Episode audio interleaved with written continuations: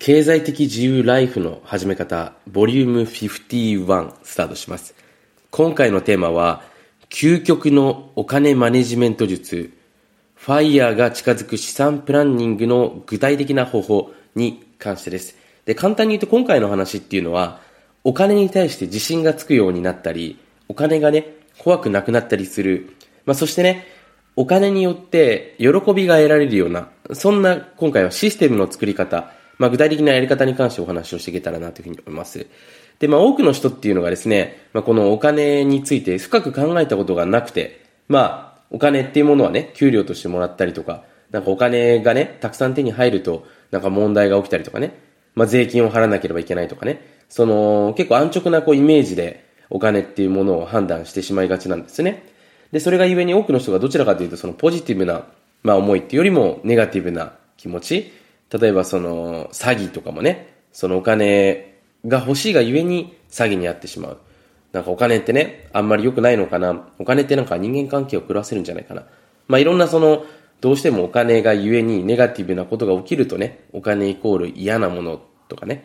その、ネガティブなイメージが植え付いてしまうと思うんですね。なので、その今回のお話っていうのは、お金をもうちょっとニュートラルに見て、で、お金ってものを正しく理解して捉えてね、もうマクロな視点でお金っていうものを理解して、自分が、そのお金っていうものを自分とのうまく距離感ですね、を保っていくことによって、本当の意味でね、お金から自由になっていく。まあそんなお話をしていけたらなというふうに思っております。でね、結局、これ、この世の中のすべての、まあ、ゲームっていうのは、所有ではなくて、コントロールできる状態にあることっていうのが、この恐怖がなくなる一番のポイントなんですね。すごくわかりやすい話をすると、自分が体重を落としたい時に体重を落とせてね、体重を増やしたい時に増やせる人っていうのは最強なわけですよね。だから自分の、その、お金を稼ぎたい時にお金が稼げてね、で別にお金が必要ない時は別にお金を稼がなくていいっていうね。まあこういう自分をコントロールできる状態にいる人っていうのは最高なわけですよ。だ今年ね、税金が増えそうだから自分のあのビジネスはちょっと、あえて、信頼を増やしてね、あえてその、キャッシュ化すること、現金化することはやめようってことでね、そういったビジネスを行ったりとかですね。まあそういうふうにこう、コントロールできるような状態になることが、実は一番不安がなくなったりするんですね。だこれ聞いてくださってる方も、その、モチベーションをね、上げようとするんじゃなくて、自分でモチベーションを自由自在にデザインできる状態っていうのが、手に入ることが、実は一番本当は欲しい状態なんですよね。だこの世の中の全てっていうのは本当にこのコントロールできるポジションにいかにして早く立てるのかっていうところが一番重要なんですけれども、で、このお金に関してもね、怖くなくなる最大の方法っていうのは、コントロールできる立場に立つことなんですね。操作できるような立場。自分がリモコンを手にすることなんですね。で、じゃあお金をコントロールできる状態になるためには何をしなければいけないかっていうと、お金のまず基本的な機能っていうのを理解しないといけないんですよね。で、まずね、お金っていうのは稼ぐ、使う、貯める、この3つしかないですね。で、貯めるの中にね、まあ投資で増やすっていうところも出てくると思うんですけれども、まあ稼ぐ、使う、そしてそれを貯めていくってことですね。でまずこの稼ぐっていうことに関してね、しっかり自分なりのシステムというか考えっていうのを理解していないと、これね、やっぱりなかなか増えていかないんですね。で、まずね、ちょっとこの稼ぐこと、そして使うこと、そして貯めることに関して、僕がある程度のね、あの、今回知識っていうのをね、皆さんに予備知識をお伝えするんですけれども、これらをぜひね、今すぐ手帳を開いて毎月1回、できればね、最低でも1回ですね。自分が月に1回、このね、自分が今月稼ぐことに対して、使うことに対して、貯めることに対して、どんなことを意識したりね、どんなことを研究したり、どんなことを気をつけてやっていくのか。で、来月はどうしていきたいのかっていうのをね、しっかりこう設計して考えていく会っていうのを作った方がいいんですね。で、これ月末の方がね、テンション上がる人もいればね、給料日の後とかにね、やってテンション上がる人もいれば、その月初にやってテンション上がる人もいるので、それはね、やっぱ各々の性格に合った時期を選んだ方がいいと思うんですけれども、とにかくね、毎月1回この使うこと、あすいません、稼ぐこと、使うこと、この貯めることに対してね、自分が今月どんなことができたのかなっていうことをね、しっかり向き合って考えていく癖っていうのをつけていく必要があるんですね。で、この向き合えば向き合うほど自分の購買心理、自分がなんでこれ物を買ったのかなっていうのもそうだし、あ自分は収入をあんまり上げようとしてないなとかね、いろんなこの自分が本当は向き合わなければいけないことに向き合うことになってくるんですね。まあ、ほとんどが自分の結構気持ちだったり感情だったりね、まあ、人間関係だったりするケースが多いんですけども、で、これらと向き合っていくとね、徐々に徐々にそれらをコントロールできるようになるんですね。で、まあ、その、例えばね、お化けがいるんじゃないかってね、まあよくこれお化けっていうことで僕は恐怖を、あの、置き換えて例えるんですけども、まあタンスの中にね、お化けがいるかもしれないって思ってね、実際に、あの、開け、蓋を開けないでそのままにしたらね、お化けがいるかもしれないっていう恐怖でね、眠れなかったりしますけど、実際ね、開けてみたらいないってことが分かったら、そこにはね、そのもういないっていう事実自分で見てますので、向き合えましたので、そこから安心して眠られるわけですね。だからこれお金も全部同じで、やっぱり向き合って見ていかないといけないんですよね。で、これに関してしっかりだから毎月1回自分でこの日は自分のキャッシュマネジメントの日っていうふうに決めて、しっかり自分のアセットですよね。え資産っていうのを見ていく癖、お金の使い方、えー、それらをしっかりね、自分で理解していく癖っていうのを僕はお勧めしてるんですね。で、まず一つ目ね、お金を稼ぐこと。で、これはね、あの、実は一番簡単です。なんでかというと、稼ぐにはですね、自分でビジネスをするか投資しかないんですよね。だまずね、稼ぐにはビジネスをするしかないですよね。で、ビジネスって何ですか？っていうとね、まあ、需要と供給なので、需要と供給と購買心理の理解だけ勉強していけばね、ビジネスでそんなに難しくないんですよね。難しく考えてしまってる人がいるとしたらね、難しい人の話を聞いてるかね、その自分が、まあその勉強してなかったりするとね、やっぱりどうしても難しくなっちゃうので、まあこれから伸びていくような市場にね、えー、自分が、まあそこに対してできること、あのー、最適なビジネスを行えばいいだけですから、全然難しくないんですよね。でまずね、そのシステム、ビジネスの場合だったら、その、これから拡大していく市場っていうところにね、えー、適正なプロダクトっていうのを追って、置いて、で、それをどんどんどんどん売れるような形にしていくっていうだけですよね。全然難しいことじゃないので、えー、稼ぐっていうのはそういうことですね。だこれちょっとね、勉強したい人は、あの、ポケットビジネススクールっていうね、僕ビジネススクールやってるのでね、そこで、まあ僕から勉強したい人はですよ、勉強してもらうといいと思うんですけれども、まず一つ目がだから、お金を増やしていくことですね。で、二つ目が、その使うことに関してですね、使うこと。で、この使うことに関してもね、ぜひね、毎月、今月何に自分がお金を使ったのかなっていうのをね、しっかり見返してもらって、これが本当に意味があったのかどうなのかっていうのをね、ちゃんとリターンっていうのを考えた方がいいですね。で、これもね、一般的に例えばその車がね、出費ですとかね、その、まあ、持ち家は出費ですとかね、あの、ロバート清崎さんっていうね、金持ち父さん、貧乏父さんって有名な方が話していたようなね、その、まあ、こういったものは負債です、こういったものは投資ですっていうものは、確かにその、物理的な部分で見たときにね、投資だったり負債だったりしますけれども、もしかしたら精神的な部分っていう観点で見たらものすごくその投資になっている場合っていうのもありますよね。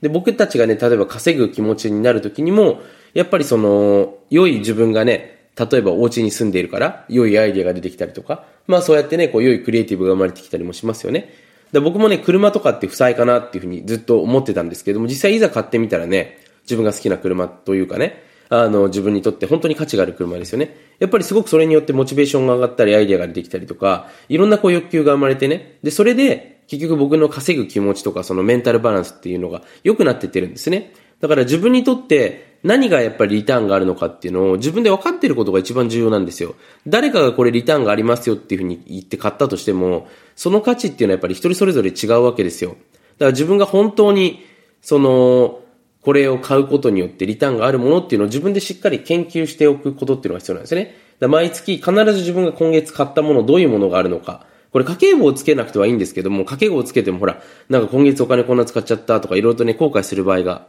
多かったりもしますので、どちらかというと自分の今月買って何が自分の人生本当に大きく変えてくれたのかな。じゃあ来月自分は何を買うことによって新しい自分になれるのかなってことですね。しっかり見つめて、えー、考えていく機会ですね。で、これの中でやっぱりね、格好つけ費とか、その見栄とかね、仲間外れにされたくないからっていう理由でお金を払ってるものっていうのはね、やっぱりあんまり、あのー、自分にとってもね、良くない、あのー、お金の使い方になってしまったりしますので、一時的な見栄とかね、まあ僕はだからストレスがゆえに使うお金の使い方っていうのはほとんどすることはないですね。だからストレスを発散するためにお金を使うっていうのがね、あの、すごく無駄な行為だと思ってるので、あの、こういうのはしないんですけれども、だからこのまず使うっていうことに対して、実際に毎月しっかり自分と向き合って見てみるということですね。何が本当にリターンがあるものなのかっていうのをしっかり自分で理解しておくことが重要になってきます。で、次ですね。三つ目。管理、お金を貯めていくってことですね。で、これもね、毎月一回ぜひですね、あのー、しっかり今月どれくらい貯められたのかなっていうことをですね、決めていった方がいいと思います。で、例えばね、あのー、今ほら、ファイヤーっていうものでね、投資とかっていうのも割とポピュラーになってね、そのポートフォリオだったりとかね、その、まあお金のその、バランスっていうのをね、まあ株とか債券とかね、まあ金とかね、いろんなものでこう自分のポートフォリオを組んでる人って増えてきてると思うんですけれども、このお金を貯めるってことに対してもね、やっぱりすごくシビアになって、毎日これね、ばっかり考えてもしょうがないですけれども、月に1回は、しっかりね、そのお金の管理、どうやって貯めていくのかっていうところもね、考えていった方がいいですね。で、まずね、そのお金を増やしていくときに大事なのは、やっぱお金の住みか、お金のお家ですよね。お金のお家って何ですかってなるんですけど、銀行口座、バンクアカウントですよね。で、多くの人ってほら、日本だ円だけでね、日本に置いておくっていう発想の人多いと思うんですけども、今の時代って別に日本人でもね、海外に口座作ったりもできますしね、例えばそのペイオフってね、銀行が破綻時に、日本の銀行ってね、1000万円までしか保証してくれないんですけど、海外だったらもっと大きな金額保証してくれるところってたくさんあるんですよね。で、当然ね、まあ定期、まあ、その、なんていうかな、あの、すみません、名前が一瞬忘れちゃったんですけど、定期預金とかでもね、日本よりもはるかに利率が良いところっていうのもたくさんありますし、まあその銀行に付随してるね、証券会社とかで、その証券口座とかでね、あの、良い投資ができたりするところっていうのも、まあ海外によってはあったりもしますので、ちゃんとやっぱお金の住みかですよね。しっかり自分がね、そのところにお金を入れることによって、そのお金さんが、本当にお金が喜んでくれてお金を運んでくれるような、やっぱりそういう住みかっていうのをね、しっかり、これ勉強した方がいいですね。だって家決めるときって相当慎重になってね、いろいろとあの調べたりとかね、して決めますよね。それと同じようにやっぱお金のお家っていうのも非常に重要なので、ここは本当にしっかりとね、考えていかないといけない部分なんじゃないかなというふうに思ってます。はい。なので、まず一つ目がお金の住みかっていうのが、本当にここで良いのかどうなのかっていうのをしっかり見極めていくってことですね。で、次にやってほしいのは、やっぱり自分の給料の何割をね、貯蓄していくことによって、何年後どうなってるのかなっていうのはしっかりシミュレーションしていった方がいいですね。で、毎月10万円貯めたらね、1年間で120万。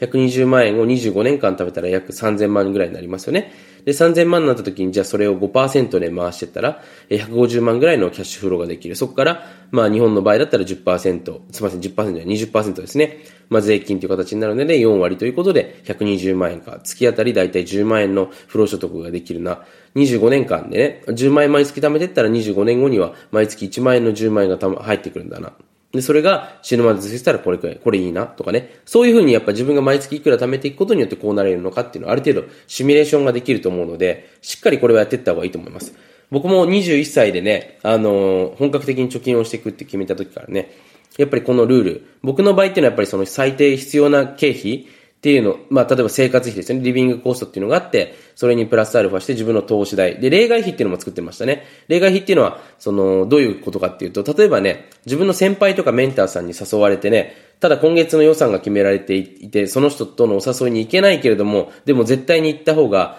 自分のレベルがアップにつながるなっていう、その例外って結構あったりするんですね。まあ、タイミングってほら、自分一人だけで成り立つわけじゃないので、こういうものには僕、突然出費っていう感じで例外費としてえ投資をしてたんですけども、まあ、こういう例外費を作りながらもね、しっかりとその自分がお金が貯まるような状態っていうのをね、しっかり作っておくことによってですね、これすごく自信になります。やっぱ自分もお金が貯められたんだっていうね、そのお金を稼ぐっていうのはやっぱちょっと時間かかりますけど、貯めるのはそんなに難しくないですよね。しっかり自分が買うものとかね、その買わないものっていうのをしっかり自分で決めて、えやっていくことなので、ここがね、すごいやっぱ自信にもなったりすると思いますのでね、ぜひちょっとこういった形で、あの、毎月1回見直してみることをお勧めします。だもう一度ね、繰り返しになりますけど、稼ぐ。今月はじゃあ稼ぐためのどんな勉強したのかな。まあこれ心理学です、結局。購買心理学。ね、人の心理、人がなぜ物を買うのか、どういう時に物を買うのかっていうのをしっかり理解することですよね。で、世の中の市場どこがこれから伸びていくのか、どういうマーケットが育っていくのかってことですね。人々がだからこれからお金が未来に使う場所がどこなのかっていうのをしっかり毎月研究していく、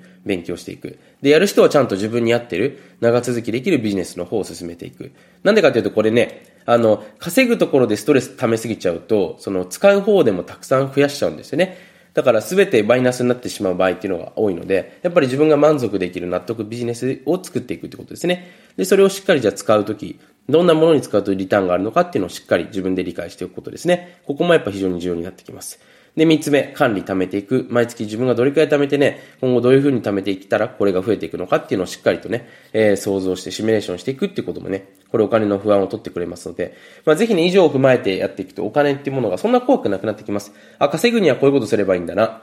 えー、自分が使うときにはこういうことを意識していけばいいんだな、コントロールできるな、で、貯めるときはこういうことを意識していけばいいんだな、増やせるんだなってことがね、しっかり自分で腑に落ちて分かってね、操作できるようなことが体感できるとですね、これも楽しいですよね。えー、お金っていうものが怖くなくなって、むしろ好きになってきます。逆にこうやってね、お金のことを本当に理解してね、向き合っていくことによってね、どんどんどんどんそのお金っていうものが本当にね、増えてしまうような、え、こんなにあっていいんですかっていうぐらいのね、本当に状態になっていくと思いますので、ぜひですね、あの、これ騙されたと思って、毎月1回スケジュール組んでやっていただけたらなというふうに思っております。そのわけで今回ね、少しでも参考になれたら、えー、幸いです。まだね、番組の方チャンネル登録してない方はですね、ぜひこの機会に今後も役に立つ話していけたらなというふうに思いますので、登録しておいてください。